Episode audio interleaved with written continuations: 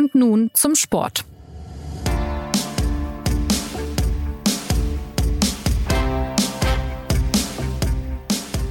Herzlich willkommen zur neuen Folge des SZ Sport Podcasts. Intensive und ereignisreiche Tage in der Sportwelt sind am Sonntag zu Ende gegangen. Nach zwei Wochen hat Thomas Bach, Präsident des Internationalen Olympischen Komitees, die Sommerspiele in Tokio für beendet erklärt.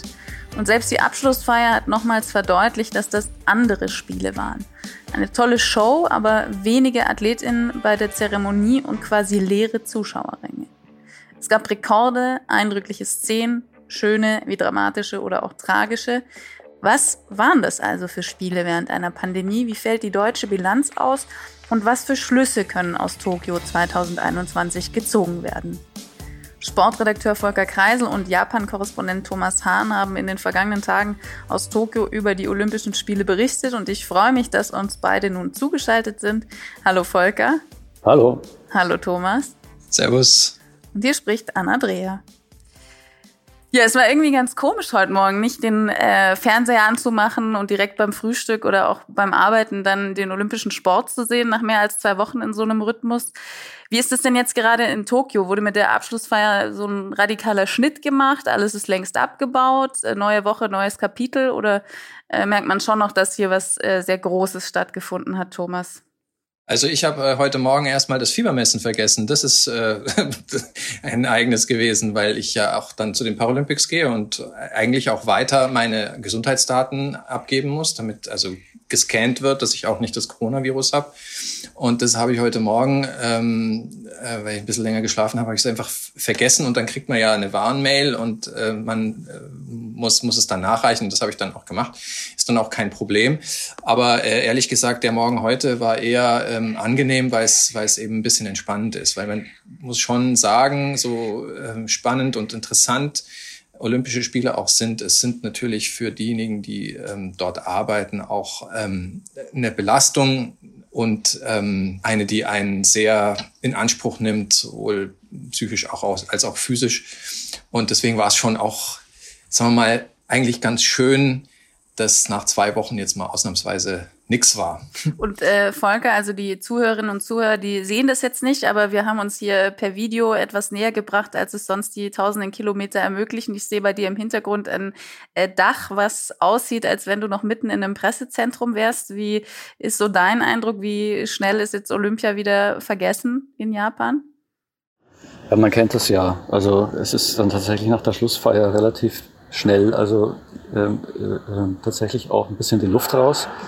Ähm, normalerweise ist natürlich dann immer noch in der Stadt oder auch äh, bei Winterspielen in, in den entsprechenden äh, äh Ressorts, die man, äh, die man, in denen man wohnt, in den Dörfern, ist, ist immer noch Party und noch was los. Und äh, hier ist dann doch recht schnell zappenduster gewesen.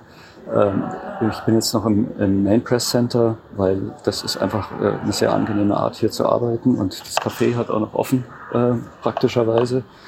Und man kann hier tatsächlich auch noch ganz gut ins Internet kommen, logischerweise. Und, aber es ist schon anders. Also zum Beispiel die Bildschirme, auf denen jetzt äh, 14 Tage lang alle möglichen Sportarten ähm, äh, gelaufen sind und einem präsentiert worden sind, ob man es wollte oder nicht. Ähm, die vermisst man jetzt tatsächlich, weil die jetzt alle schwarz sind. es ist nichts mehr los. Und es ist schon äh, natürlich immer so ein kleines bisschen so dieses, äh, so soll ich sagen, äh, sentimental werden, weil äh, das, was man die letzten Tage dann schon zum Teil auch äh, ein bisschen als, als Beschwernis empfunden hat, weil es dann doch irgendwie lange geworden ist, das vermisst man komischerweise dann in dem Augenblick, wenn alles dann zu verlassen ist, in, äh, auf den ersten Augenblick schon wieder. Also das ist schon so ein bisschen so eine, soll ich sagen, klein bisschen schizophrene äh, Situation, die, die Sportreporter dann da immer haben. Aber gut, bald geht's ja nach Hause. Bald geht's nach Hause und dann geht's ja auch schon wieder weiter. Ähm, Thomas, wenn wir dich jetzt mal so als SZ-Seismographen für die äh, Stimmung in Japan nehmen. Es gab ja vor den Spielen Proteste dagegen, dass jetzt so viele Menschen aus aller Welt ins Land gekommen sind, wegen der Befürchtung, dass die Olympischen Tage zu einem Superspreader-Event werden könnten. Hast du jetzt schon ein erstes Gefühl dafür, einen ersten Eindruck, wie die japanische Bevölkerung die Spiele jetzt bewertet, wo sie vorbei sind? Äh, Tokio hat ja während der Spiele tatsächlich eine neue Corona-Welle erfasst. Also das ist am ersten Tag nach den Spielen noch nicht zu sagen. Es hat während den Spielen, zumindest in meiner Wahrnehmung, keine Proteste mehr gegeben. Ähm, Im Gegenteil, die Leute, das waren sicherlich andere Leute als die, die vorher protestiert haben, ähm, sind doch auf das Ereignis relativ angesprungen. Sie durften es ja nicht anschauen, wirklich. Sie kommt, durften keine, nicht in die Stadien rein, zumindest äh, fast nicht. Ähm, und sie, sie haben sich dann zu den Dingen hinbewegt, die sie halt anschauen durften, die sie abfotografieren durften, was weiß ich, die Olympischen Ringe vor dem, vor dem Nationalstadion eben. Sie haben offensichtlich wahnsinnig viel äh, Tokyo 2020 Merchandising-Zeug gekauft. Und äh, sie haben die Spiele sehr im Fernsehen angesehen und sich auch, also äh, einmal bin ich ja mit meiner Assistentin über, über FaceTime zu Leuten gegangen und habe sie gefragt, wie sie die Spiele empfinden. Und da war schon die ähm, Antwort immer, also wir freuen uns über die vielen Medaillen und das ist beeindruckend und das rührt uns und so weiter und so fort. Also das, das kam schon während der zwei Wochen gut an. Zumindest gab es keine, ähm, auch, auch keine, keine Versuche, das jetzt irgendwie zu verhindern. Äh, die Frage ist jetzt allerdings, was, was jetzt eben in diesen nächsten Tagen passiert und wie die Leute ähm, dann auf die Gesamtsituation reagieren, denn die Infektionszahlen sind ja, wie gesagt, sehr stark gestiegen. Und jetzt äh, die Politik steht jetzt vor der Aufgabe, die irgendwie wieder runterzukriegen. Und ähm, das ist mit den ähm, Mitteln und Werkzeugen, die man hier zur Verfügung hat, bisher rechtlich äh, sicherlich relativ schwierig. Und ich bin selber gespannt, ehrlich gesagt, wie das jetzt weitergeht, weil ähm, solche so hohen Infektionszahlen hatte Japan noch nie und das Gesundheitssystem ist für solche Krankheiten wie Covid-19 sehr schlecht ausgestattet und auch weiterhin schlecht ausgestattet. Also ähm, das kann schon jetzt in den nächsten Tagen ähm, zu, einer, zu, einem, zu einem großen Krisenempfinden kommen nach den Spielen. Es finden ja auch noch die Paralympics statt, ja, die darf man ja auch nicht vergessen, aber ähm, da kommt jetzt ja erstmal eine kurze Pause und, und glaubst du, dann wird da zumindest jetzt keine große Protestwelle mehr kommen, weil jetzt ja das Riesenevent eh schon über die Bühne ist oder wie sieht's da aus? Also die Paralympics sind schon sehr viel kleiner als die Olympischen Spiele und ähm, meines Erachtens wird das nicht den gleichen ähm, Hype und die gleiche Begeisterung bringen wie, wie die Olympischen Spiele. Ähm, also während der Olympischen Spiele war es ja so eigentlich, dass man den Eindruck hatte, die Olympischen Spiele decken alles zu. Also es ist fast wichtiger, die Medaillen zu zählen, als die Coronavirus-Fälle. Und ähm, bei den Paralympischen Spielen wird es wahrscheinlich anders sein. Und ähm, deswegen ähm, glaube ich, dass jetzt von jetzt an nach den, nach den Olympischen Spielen tatsächlich so die, die, die Frage, wie reagiert die japanische Politik auf diese, diese fünfte Coronavirus-Welle nach all den Notständen, die man ja hatte und die ja auch, der, wir, wir, wir befinden uns in, einer, in einem Zustand des Notstands hier auch offiziell, trotzdem dazu geführt haben, dass die Zahlen so stark ansteigen. Und ja, da bin ich gespannt wenn man sich die Zahlen anguckt, es gab ja ähm, mehr als 11.000 Athleten, die jetzt in Japan waren. Dazu kommen ja die Betreuer und so weiter. Und unter all diesen waren in dieser Corona-Blase Stand Sonntag 430 positive Fälle. Kann man jetzt diskutieren, ob man sagt, das sind nur 430 oder immerhin 430. Nach euren persönlichen Eindrücken, war es da jetzt richtig, dass die Spiele stattgefunden haben? Ähm, für die Athleten kann man ja wahrscheinlich sagen, ja, aber so in, der Gesamtbetrachtung? Ja, die Gesamtbetrachtung bezieht, bezieht, ja ganz viele Faktoren ein. Also äh, es geht ja geht in erster Linie natürlich ums Geld und äh, offenbar ist es äh, vertretbar gewesen, diese Spiele äh, stattfinden zu lassen und ähm, das, äh, und offenbar äh, handelt es sich um so viel Geld, dass das halt einfach ein großes Argument war. Allerdings stehen dem natürlich auch äh, viele weitere Argumente entgegen. Äh, jetzt tatsächlich die äh, Situation, die, die Corona-Situation in, in, Japan, von der man nicht weiß, wie sie ausgeht.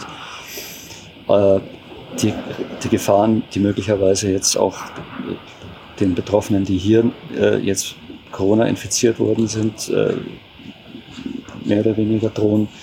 Ähm, und das sind noch viele weitere Faktoren dabei. Und deswegen kann man das jetzt eigentlich nicht so mit einem Schlag sagen, ja, es hat sich gelohnt oder es hat sich nicht gelohnt. Ja. Ich weiß nicht, was äh, wie schlimm das für die Welt des Sportes und für die Existenz des, des Internationalen Olympischen Komitees gewesen wäre, wenn man jetzt einfach mal gesagt hätte, wir lassen es gut sein. Äh, das hat halt nicht stattgefunden. Wir müssen unsere Versicherungen äh, mehr oder weniger äh, heranziehen und äh, müssen die, die, die, entstandenen Kosten in irgendeiner Form begleichen. Ähm, ähm, und dann freuen wir uns alle auf Paris warum, ob das jetzt wirklich unbedingt sein musste. Also ich würde mal sagen, aus gesellschaftlichen Gründen ähm, äh, kann ich jeden verstehen, der sagt, äh, das hätte nicht sein müssen, dass diese Olympischen Spiele auch unbedingt stattfinden sollten. Ich gebe allem, was der Volker gesagt hat, recht. Das waren ähm, Spiele, die gezeigt haben, dass Olympische Spiele gesellschaftlich wichtig sind. Also wir brauchen Olympische Spiele, weil bei Olympischen Spielen äh, Dinge aufgeführt werden, Dynamiken entstehen, die gesellschaftliche Themen spiegeln. Aber ähm, es gibt eine Sache, ähm, und ich habe auch viel Dankbarkeit gespürt von den Sportlern ähm, bei den Spielen, dass sie stattfinden. Und das war auch nicht gespielt und das hat auch nicht nur mit Geld zu tun, es hat aber auch mit Geld zu tun und das ist auch wichtig, äh, weil Geld ist nun mal wichtig, so ist es einfach. Also auf der Ebene muss man sagen, ja, das hat sich gelohnt, dass Olympische Spiele stattgefunden haben. Aber es gibt eine andere Ebene, die können wir eben alle nicht so gut beurteilen. Ähm, und das ist die medizinische, also wissenschaftliche Ebene. Und da haben vor den Spielen eben sehr, sehr viele Wissenschaftler gesagt, diese Olympischen Spiele kommen zum falschen Zeitpunkt. Sie, es ist nicht gut, dass sie stattfinden. Es ist nicht normal, dass sie zu diesem Zeitpunkt der Pandemie stattfinden. Und daran hat sich auch nichts geändert. So schön es teilweise war, wir wissen noch gar nicht ganz genau, was wirklich die Auswirkungen sein müssen. Und Japan steckt jetzt wirklich zutiefst in der Corona-Krise. Ähm, und das darf man einfach nicht vergessen. Also unter medizinischen Gesichtspunkten, unter wissenschaftlichen Gesichtspunkten war es falsch, dass die Olympischen Spiele stattgefunden haben in diesem Sommer. Es gab ja immer das große Argument, äh, man macht es für die Sportler, weil die Sportler halt einfach schon eine große Rolle spielen, auch in der Gesellschaft und, äh, und natürlich einen, einen unglaublichen Aufwand betrieben haben. Erstens so, sich sowieso in der Olympiade davor äh, bis 2020 äh, fit zu machen und dann auch noch in der, innerhalb der, in der Corona-Blase mit den entsprechenden Schwierigkeiten sich fit zu machen jetzt für die verschobenen Olympischen Spiele 2020. Ja. Deswegen, das war ein ganz großes Argument. Und wenn man dann jetzt sozusagen sich das mal herausnimmt, äh, sozusagen die kleine egoistische Brille des Sportreporters oder des Beteiligten, der hier auch dabei sein durfte und der jetzt auch im Großen und Ganzen eigentlich zwei insgesamt ja, mit Vor- und Nachlauf drei Wochen ähm, doch wieder mal bewegender und interessanter und spektakulärer Geschichten äh, äh schreiben hat dürfen und dabei gewesen sein konnte. Wenn man, wenn man sich mal jetzt in den hineinversetzt, dann kann man natürlich sagen, ja, das hat sich jetzt schon gelohnt. Ja. Es war jetzt also nicht so, dass hier nichts los war. Du bist ja auch jemand, der jetzt äh, mit den Turnerinnen äh, zum Beispiel oder mit den Turnern und auch im Kanusport äh, oder im Hockey auch an Sportarten nah dran ist, die tatsächlich ja sehr von diesem Olympia leben, also die eben sonst mehr oder weniger unterhalb der Wahrnehmung der breiten Gesellschaft in Deutschland jetzt zumindest sich bewegen. Hast du da auch mal mit Athletinnen oder Athleten gesprochen äh, über den Punkt? Also, dass die sagen, für uns war das jetzt enorm wichtig, je nachdem, ob man eine Medaille holt, hängen da ja auch finanzielle Aspekte dran für die Sportler für sich. Also ähm, so große Diskussionen über Corona ja und nein und die Spiele ja oder nein, äh, da kam es nicht. Also in der Mixzone redet man dann eben doch äh, hauptsächlich über, über das, was gerade passiert ist. Zumal da ja auch sehr viele, ähm, äh, also ich hatte das Glück, dass ich da, oder wahrscheinlich bei anderen auch so, dass ich da auch sehr viele ähm, spektakuläre, dramatische äh, Szenen erlebt habe. Ob das jetzt äh, tatsächlich dieser ähm, Einbruch von der äh, amerikanischen Turnerin Simone Biles war, die äh, auf einmal ähm, sogenannten Twisty hatte und äh, in der Luft nicht mehr die Kontrolle über ihre Sprünge hatte und dann eben auch äh, einen Wettkampf nach dem anderen absagen musste und das auch entsprechend zugegeben hat, was äh, wirklich äh, eine Premiere war. Ähm, oder ob, ob es jetzt am, am Schluss diese, äh, diese äh, Probleme bei der, äh, beim modernen Fünfkampf gegeben, die es gegeben hatte, die ja auch wieder ähm, über den Sport hinaus äh, sportpolitische, gesellschaftspolitische Themen, in dem Fall Tierquälerei, wenn man es deutlich sagen möchte, ähm, äh, nach sich gezogen haben. Das heißt, also hier hat. Um das noch ganz kurz äh, für diejenigen, die es nicht mitbekommen haben, wobei das sehr wenige sein dürften. Äh, die deutsche Fünfkämpferin Annika Schleu hatte sehr große Probleme, ihr Pferd unter Kontrolle zu bekommen. Das hat verweigert. Und äh, daraufhin gab es dann eben die Debatte, weil ihr vorgeworfen wird oder auch der Bundestrainerin Kim Reisner vorgeworfen wird, dass äh, da dann, um dieses Pferd wieder in Kontrolle zu bringen, äh, zu viel Gewalt angewendet wurde.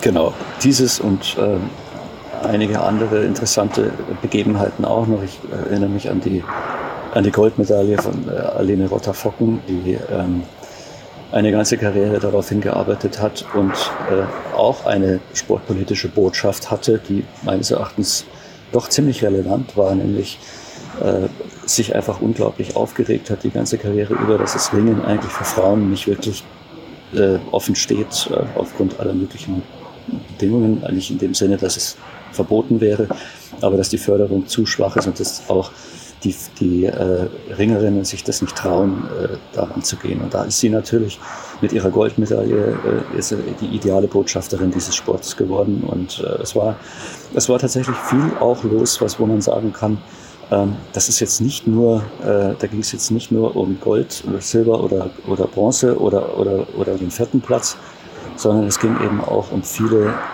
zweite, dritte Ebenen in den Geschichten. Und äh, insofern, äh, das ist schon auch immer ein Zeichen dafür, dass da auch tatsächlich viel passiert ist. Und so von dieser Warte dessen, der jetzt den Sport im Blick hat, ist es natürlich äh, wie immer äh, lohnend gewesen um einen ganz kleinen Exkurs zu machen, es gibt ja so viele Themen, dass wir hier wahrscheinlich eine fünfstündige Sondersendung füllen könnten. Aber um da noch einen Schlenker zu machen, äh, weil mich das auch wirklich äh, beschäftigt äh, tatsächlich. Es gab ja bei diesen Spielen Sportarten, die neu ins Programm aufgenommen worden sind, Skateboard zum Beispiel oder Klettern. In Paris 2024 sollen dann äh, Breakdance und Extremkanuslalom dazukommen. Das wirkt immer so ein bisschen beliebig auf mich. Ich frage mich natürlich dann gleichzeitig, okay, es sollten jetzt vielleicht auch neuere Sportarten die Chance bekommen und man nicht immer nur bei den Kernsportarten bleiben. Aber findet ihr, das ist genau die richtige Richtung, die angestrebt werden muss, um Olympia einem möglichst breiten Publikum zugänglich zu machen? Oder ist das IOC da jetzt schon ein bisschen drüber? Also das, ich finde nicht, dass das die richtige Richtung ist und ich finde auf der anderen Seite, es hat auch doch gewisse Aspekte, die richtig sind. Also dass man über das Programm sich Gedanken machen muss, das ist schon wichtig. Die Frage ist halt nur, wie man es macht. Und genau das, was du sagst, ist mir auch aufgestoßen, äh, die Beliebigkeit teilweise und diese Überbetonung von Show ähm, und von, äh, von dem, was eben Bilder ergibt äh, und was, was sozusagen in, in Marketingkonzepte passt. Also den Anteil solcher Sportarten, den finde ich zu hoch momentan.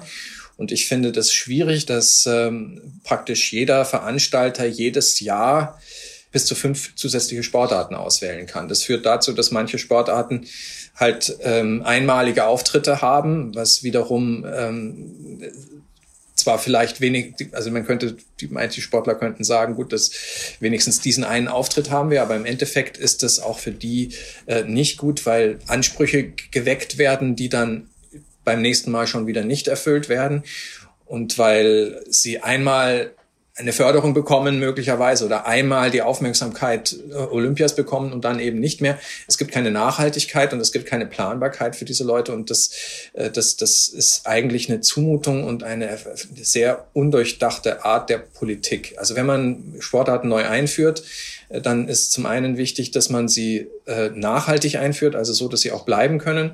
Sportarten wie, wie Surfen, Skateboarden und Klettern ähm, muss ich sagen, die haben hier schon ein Bild abgegeben. Das war das und und auch wenn man es sich durchdenkt und sozusagen die gesellschaftliche Relevanz dieser Sportarten anschaut, dann muss man schon sagen, toll, dass sie jetzt dabei sind und hoffentlich bleiben sie auch. Also für, für Paris bleiben ja diese drei Sportarten.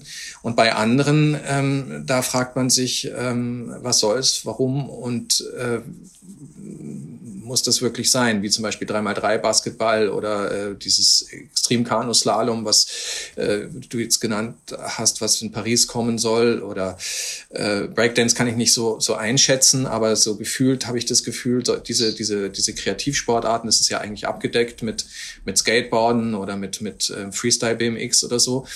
Also es gehört da, zu, dass man vernünftig auswählt, was von den Sportarten man nimmt, um sozusagen die Bandbreite des menschlichen Bewegungsspektrums sozusagen abzubilden. Und äh, es gehört auch dazu, dass man sich darüber Gedanken macht, was man eben nicht zeigen sollte, damit man wirklich die Werte, die diese Sportarten vertreten, wirklich betonen kann. Aus meiner Sicht war es zu viel, man kommt nicht mehr hinterher, man sitzt in einem 3x3 Basketballturnier und weiß gar nicht, warum ist man jetzt dabei und und äh, sieht da einen, einen, einen Olympiasieger gekürt, obwohl man doch das richtige Basketballturnier hat, in dem es wirklich ähm, für diese Sportart relevante Begegnungen gibt. Und das finde ich, äh, da müssten Sie ernsthafter über Ihr, Ihr Programm nachdenken und nicht einfach nur bedienen, was möglicherweise in den Medien ähm, gut aussieht, weil äh, das wie immer ist, wenn man, wenn man sozusagen es zu oberflächlich macht, es am Ende der, der Gesamtdarstellung schadet. Ja, und ich finde, es ist ja auch eine Frage der Wertigkeit. Also es gibt ja Sportarten, die haben einen so engen äh, Wettkampfkalender oder wo man einfach gespürt hat. Ja, das beste Beispiel und auch schon äh, viel zitiert ist ja zum Beispiel die, die deutsche Fußballmannschaft, die äh, Probleme hat oder wo Stefan Kunz Probleme hatte, überhaupt Spieler zusammenzubekommen, weil die Bundesligisten gesagt haben, äh, nee, lass mal lieber, die Saisonvorbereitung ist wichtiger. Also da merkt man ja auch, dass es eben Sportarten gibt, für die Olympia wirklich enorm Wert hat und andere wiederum, wo es eigentlich nur wie, wie eine Zusatzlast fast schon wirkt. Oder, oder wie siehst du das, Volker? Ja, absolut. Also es ist tatsächlich so, das IOC kommt einem so ein bisschen vor wie der alte Onkel oder Großvater der Familie, der versucht, ähm, ähm, ein bisschen jugendlich zu bleiben und an die, an die Jugend zu denken. Ähm, äh, dabei aber auch äh, nicht im Blick hat, dass, dass das Ganze äh, tatsächlich überladen wird und, äh, und auch offenbar nicht die äh, dann wirklich sozusagen im Sinne des Ganzen auch sagt, okay, was müssen wir von den alten Sachen, wovon müssen wir uns vielleicht mal trennen?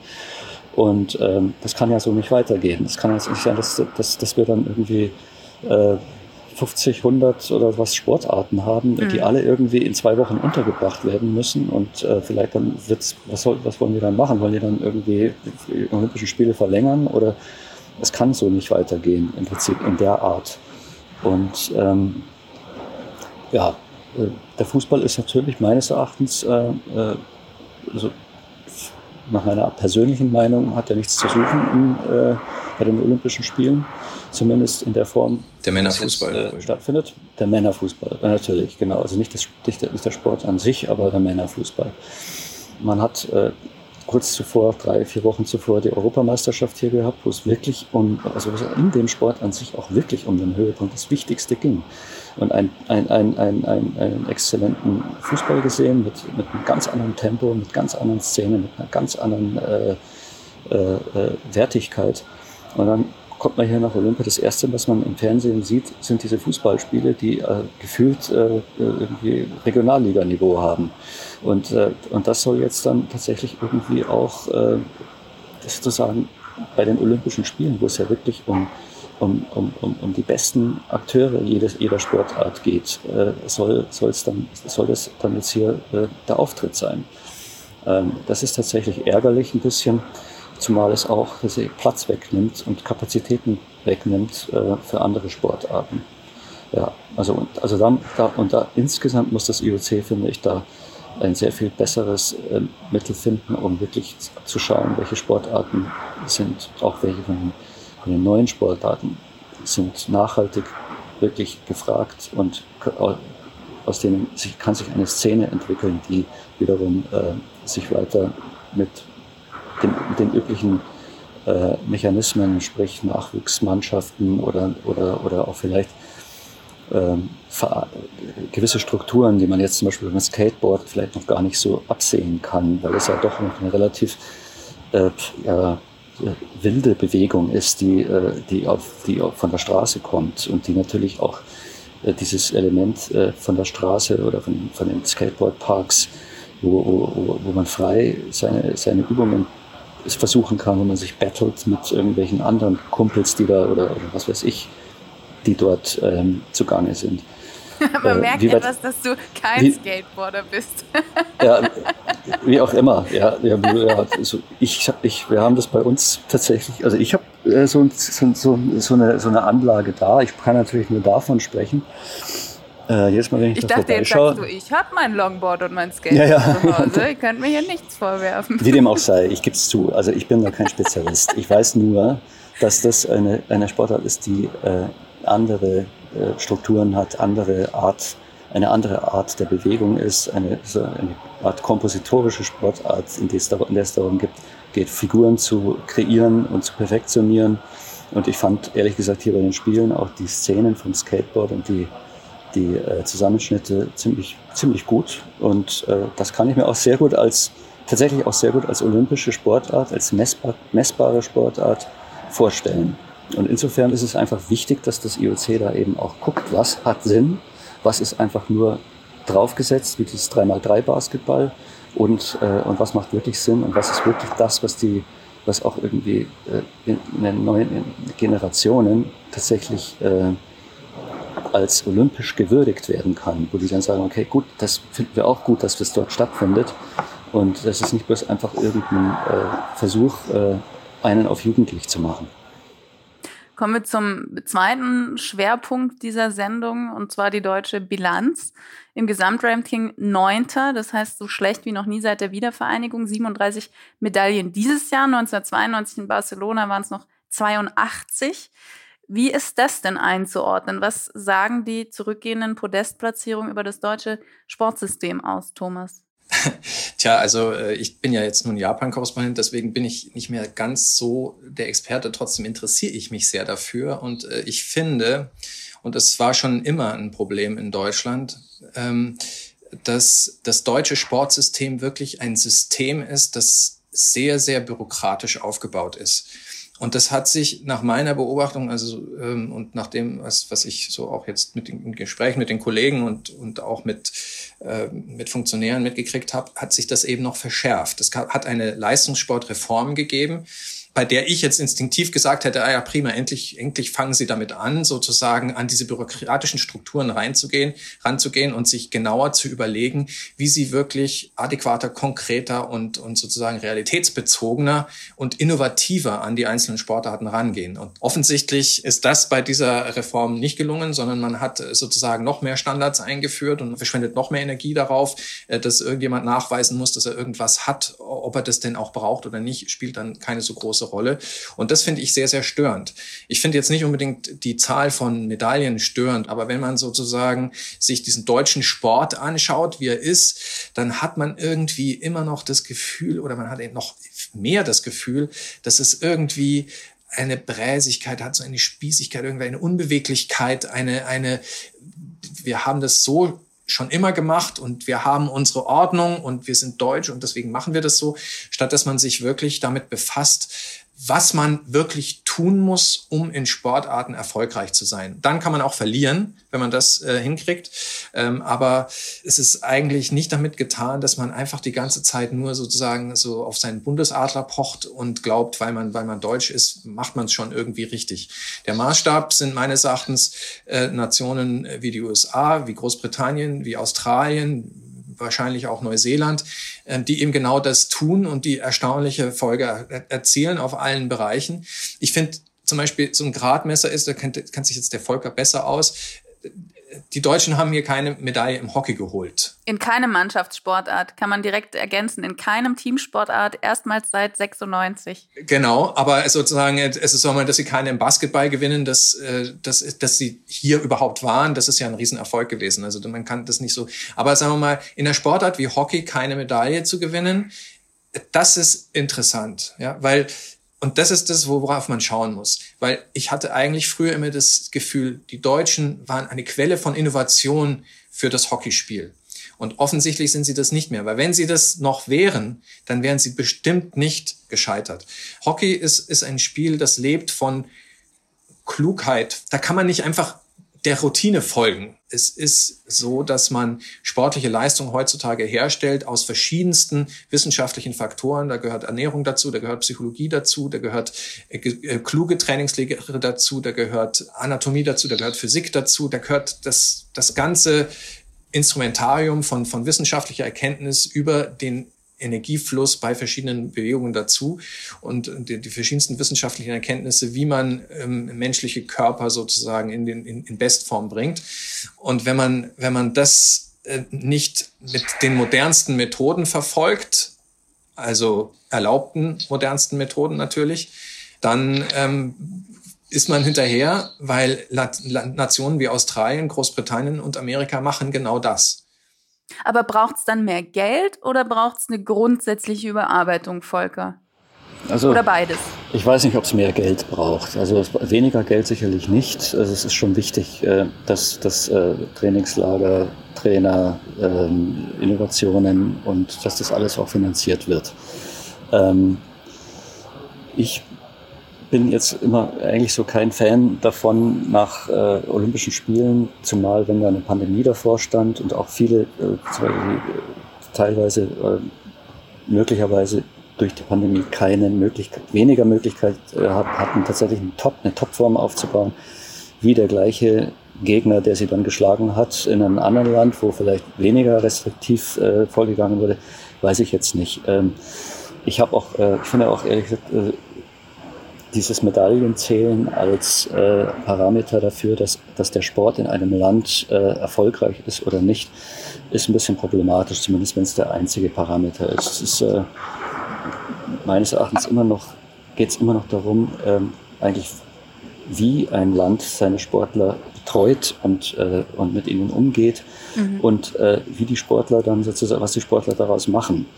Und ähm, das ist tatsächlich so, was Herr Thomas auch gesagt hat, ähm, in Deutschland gibt es tatsächlich die Tendenz, dass man, dass man das Ganze verwaltet, dass man, dass man sozusagen Pläne schreibt, die dann äh, eingehalten werden müssen und dass da so ein, so, ein gewisses ähm, System, was ja immer sein muss, aber dann auch zum, vielleicht auch zum Zwang wird, weil man dann einfach unter Druck steht. Und ähm, ich kann mich ja nur, nur, immer nur daran erinnern, an die Erfolgsgeschichte von Fabian Hambüchen, dem äh, ja, besten Turner der, der jüngeren deutschen Turngeschichte, ähm, dessen Vater immer gesagt hat, äh, da schau hin, der ist frei im Kopf, äh, wenn der mal wieder eine gute Übung gemacht hat. Er hatte natürlich auch mit seiner Familie und mit allen möglichen Betreuern, zu denen er extrem viel Vertrauen hatte, äh, eine andere Situation. Aber ist, im Grunde genommen war das die ideale Situation für einen, zumal für einen Einzelsportler. Und äh, insofern ist es, äh, ist, ich finde, ist es auch immer wichtig, dass man sich an solchen Modellen auch orientiert. Dass es nicht darum geht, hier irgendwie äh, Medaillen zu züchten, von, von denen man dann sagt, wenn man genau hinschaut, ja, geht es denen eigentlich gut oder machen, erfüllen die nur jetzt irgendwie äh, eine, eine, Staatsaufgabe?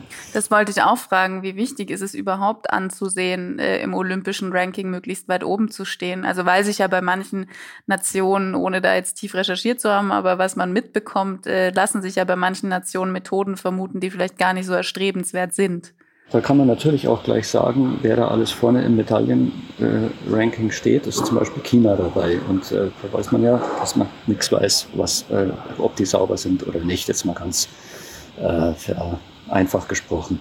Und im Übrigen Großbritannien und äh, USA und so weiter, das sind natürlich auch Nationen, die entweder ähm, äh, ein völlig, andere, völlig anderes System haben oder aber auch in der Zeit davor, zum Beispiel Großbritannien, durch Olympische Spiele im eigenen Land äh, eine entsprechende Sportoffensive hatten, um, um da natürlich groß äh, rauszukommen. Und das ist in Großbritannien halt gelungen. Und ich denke, da von den Strukturen, die, die da aufgebaut wurden, zehren die halt immer noch. Mit einem Wort, man kann diese Nationen nicht miteinander vergleichen. Auch wenn es im Prinzip äh, nicht nur die, mit, die Nationen mit einer, einer sehr viel höheren Bevölkerungszahl sind, sondern auch äh, theoretisch vergleichbar. Das, das, das geht halt einfach nicht. Insofern äh, würde, würde ich halt sagen, äh, man soll sich, wenn man die Medaillenspiegel betrachtet, auch immer anschauen, welche Goldmedaillen sind das, wer hat die gewonnen, wer hat die nicht gewonnen, wo hat man verloren. Und ähm, dann sieht das Ganze schon ein bisschen anders aus. Also man kann das nicht tatsächlich mit einem Argument beantworten. Naja, Olympische Spiele sind letztlich ein Spiel. Für eine Nation wie Deutschland sind Olympische Spiele ein Spiel. Und die Frage ist halt, möchte man mitspielen oder nicht? Und ich sage, es ist schon wichtig, dass man mitspielt, auch dass man versucht, vorne mitzuspielen, weil ähm, dieses Spiel große gesellschaftliche Relevanz hat, weil es ein Zeichen setzt für die Jugend für die Gesellschaft, für die Wichtigkeit des Mediums Sport aus gesundheitlichen, aus vielen vielfältigen Gründen. Ähm, und deswegen finde ich, sollte man sich seriös, aber nicht verkrampft mit dem Spiel befassen. Und das ist das, was mir fehlt bei dem deutschen Sport schon lange. Ähm, es wird zu viel die Stirn in Falten gelegt und gesagt, wir müssen die und die Medaillen gewinnen. Wenn man mit dem Ansatz rangeht, wird man sie nicht gewinnen, weil Sport ist, ist Leichtigkeit. Also man muss irgendwie versuchen, Leichtigkeit herzustellen. Wobei kann man, kann man das auf der Ebene? Also wenn wir jetzt gerade mal gucken, ähm, die USA sind ja als erster mit 113 Medaillen ähm, sehr weit vorne, China als zweiter 88, Japan hat sicherlich auch eine Förderungsoffensive gestartet wie Großbritannien damals, ist jetzt dritter mit 58 Medaillen. Und ich stimme dir zu, per se steht Sport ja für Leichtigkeit, aber ab einem gewissen Niveau ähm, geht es ja eigentlich nicht ohne die Stirn irgendwie in Falten zu legen. Nicht Leichtigkeit im Sinne von, von äh, ist es nicht anstrengend oder sowas. Natürlich steckt harte Arbeit dahinter. Nur du kannst dir die besten Sportler der Welt anschauen und du wirst immer feststellen, die, die es wirklich können, die können es aus einer Leichtigkeit heraus. Die müssen, die, die, die, die natürlich schwitzen, die auch, die bestrengen sich an. Es ist, es ist eben, der Begriff Leichtigkeit führt ein bisschen in die Irre zugegeben, äh, aber es, es geht um, um, um wirkliches Können. Es geht darum, wirkliches Talent zu veredeln. Es wirklich eine, eine, eine Bewegung wirklich in, in Perfektion umzusetzen. Und äh, dazu ähm, gehört mehr als einfach nur irgendeinen Plan zu schreiben. Den Plan braucht man auch dafür. Das ist auch ganz wichtig. Aber der Plan muss angepasst sein an das Individuum, an das einzelne Talent. Apropos Plan, auf dem olympischen Plan stehen als nächstes die Winterspiele 2022 in Peking an. Auch darüber wird noch zu reden sein. Und die nächsten Sommerspiele sind dann 2024 in Paris. Für heute sage ich vielen Dank, Volker. Gerne. Vielen Dank, Thomas. Jawohl, gerne. Und an Sie vielen Dank fürs Zuhören. Die nächste Folge von Und nun zum Sport gibt es wie gewohnt nächsten Montag. Wir freuen uns, wenn Sie wieder mit dabei sind. Bis dahin eine schöne Woche. Machen Sie es gut.